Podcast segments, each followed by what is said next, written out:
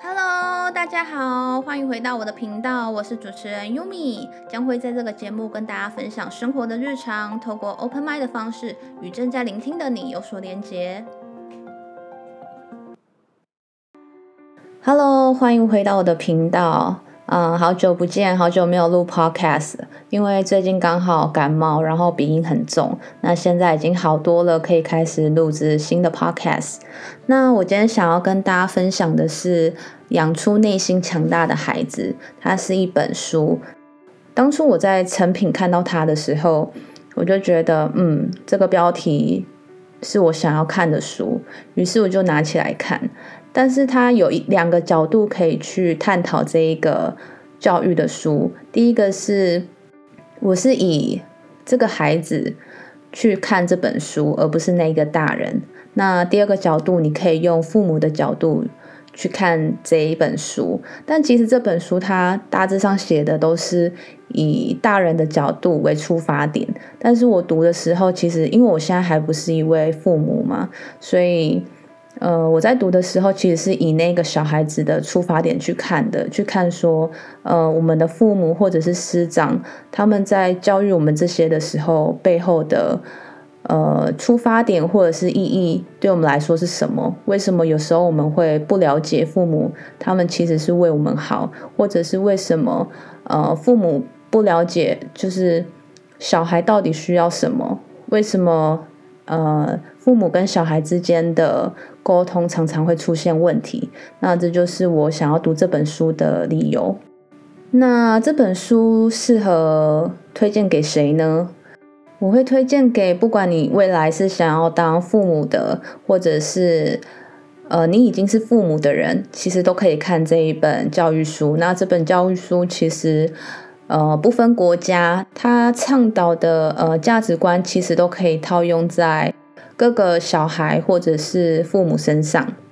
那我现在来介绍呃作者的背景，作者叫艾斯特，那他被封称为戏骨教母，那他也在戏骨的高中教书，已经三十七年了。然后他不止教出很多好莱坞巨星，或者是篮球好手林书豪。那他也有三个女儿，那这三个女儿也都是超级有成就的人物。呃，大女儿苏珊是呃现任 YouTube 的执行长。那二女儿珍妮呢，她是在呃一届现在顶尖的学者。那三女儿 Annie，她则是在一个呃。基因科技公司 Twenty Three andMe，她是一个共同的创办人。那很多人就很好奇啊，为什么会称为他是呃戏骨教母？因为他养出来的孩子都非常的有成就。是怎么让这些孩子拥有这些软实力，然后让他们去应对未来的这些挑战？书中特别提到呃一个价值观叫做 Trick，T R I C K。T 的话呢是 trust 信任，然后 R 是 respect 尊重，I 是 independent 独立，C 是 collaboration 合作，K 是 kindness 善良。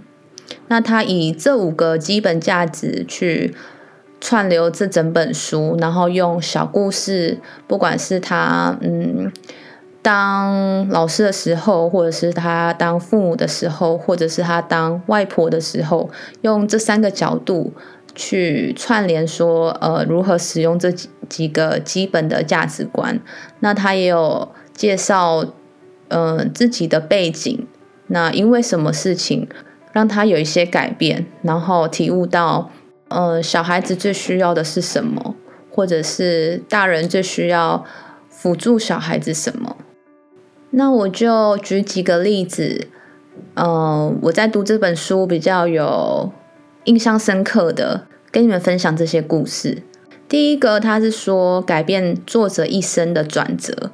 作者他有一个五岁的弟弟，有一天突然昏倒了，他倒在客厅的地板上。作者的母亲呢，就去摇晃他的弟弟，可是怎么叫都叫不醒。那没过几分钟之后，作者就开始感觉到晕眩，然后作者的母亲就赶快跑到屋外求助，但作者的母亲呢，就叫作者说：“你待在家，不要乱跑。”然后请他先去床上躺着，等一下呢就会回来接他。结果作者就觉得自己的头越来越晕，然后失去了方向感。但他不想要听妈妈的话，所以他就一边扶着墙壁，一边慢慢的走出去屋外，然后才发现原来是他们的呃暖炉故障了，让那个屋内充满了一氧化碳。然后这时候作者就在想，如果他真的。乖乖听话待在家里的话，大概就已经活不下去了。这个故事他想跟我们说的是呢，呃，不管你以后遇到什么事情，你都必须要有自主思考的决心，你都要问自己怎么做才合理，哪怕需要挑战父母或者是师长，他觉得非得这么做，不然有可能会受伤或丧命。因为他的母亲没有受过太多的教育，那传统的教育呢，就是听从跟听话，然后并没有经过批判的思考，所以他觉得如果当时他听信了妈妈的话，就是真的躺在床上的话，那他可能真的因此就丧命了。所以他觉得，如果你想要过上不一样的人生，你就必须要有独立自主的判断能力。那再来第二个呢，是孩子成长追梦时需要你的信任。他的小女儿呢，自告奋勇的，呃，要去一个高风险、高危险的地方行医。那这个地方是非洲的索维多。这个地方呢，呃，是一个差距很大的地方。它有高大的中产阶级住宅区，然后也有没有自来水、没有电力的铁皮屋区。那珍妮呢？她服务的族群是呃性工作者和感染艾滋病的女性。她被邀请来研究呃传染病并思考对策，但在作者眼里，他觉得他的小女儿珍妮到底在干嘛？到底为什么要自自找麻烦呢？然后又要自告奋勇的？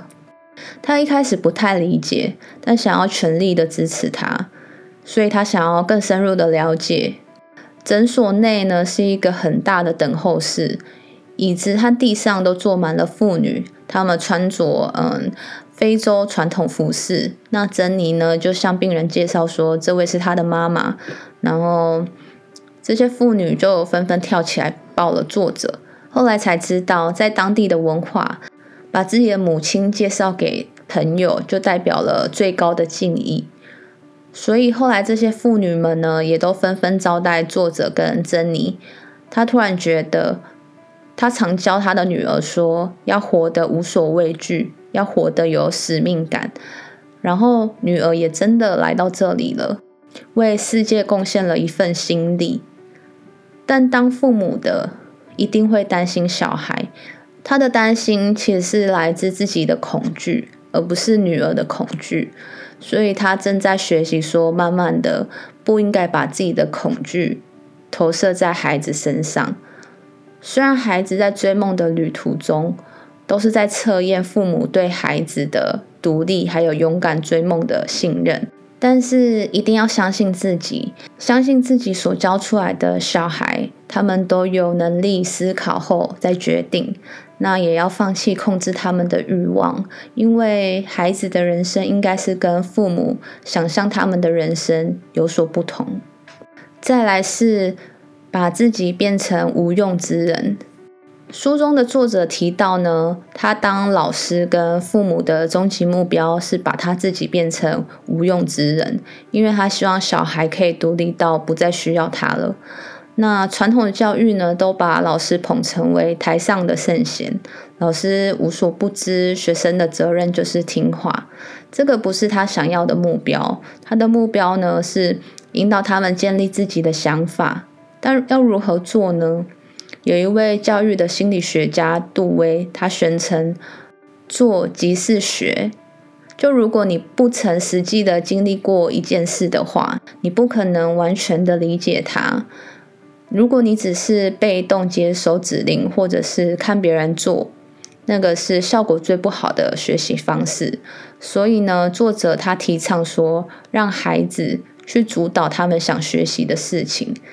老师或者是父母比较像是一个辅助者，像孩子的助教一样，然后必须在旁边的给他们一些引导。作者的理念呢，就是希望可以让孩子感觉到可以凭着自己的力量，凭着自己的能力去完成每一件事情，但不代表他不希望孩子不尊重他，而是他希望孩子呢有充分的能力和信心，就算独立行动也能感到自在，然后适时的推他们一把，但不会主导整个场面，也不会拿走主控权。听到这边，如果你对这本书有兴趣的话呢，你们都可以去博客来或者是成品看看。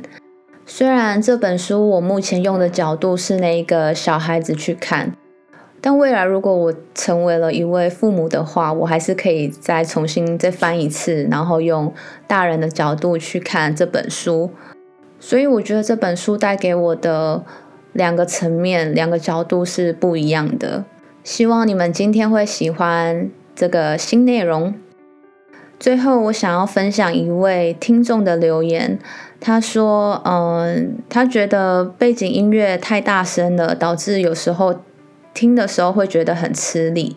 然后也觉得最近的内容呢，就是不像前面几集一样讲话比较呃有自信，就是比较柔一点。那其实我这边想要说的是。”呃，我会看不同的节目主题，然后去调整我的说话方式，所以想要表达的口吻呢也会不一样。不过就是谢谢你的建议，那也谢谢你每一集都有收听，所以才会给我这些 feedback。那我会再做一些调整，谢谢你。感谢你们收听，我将会不定期的更新。如果你有想对我说的话，或者是想听的内容，都欢迎留言给我哦。那如果你觉得我的频道不错，欢迎分享、订阅、留言。那订阅才会收到最新一集的通知哦。如果你觉得我的内容对你有影响力，想给我一些鼓励的话，底下有一个赞助网址，请我喝一杯咖啡，让我持续创作。那我们下次见，拜拜。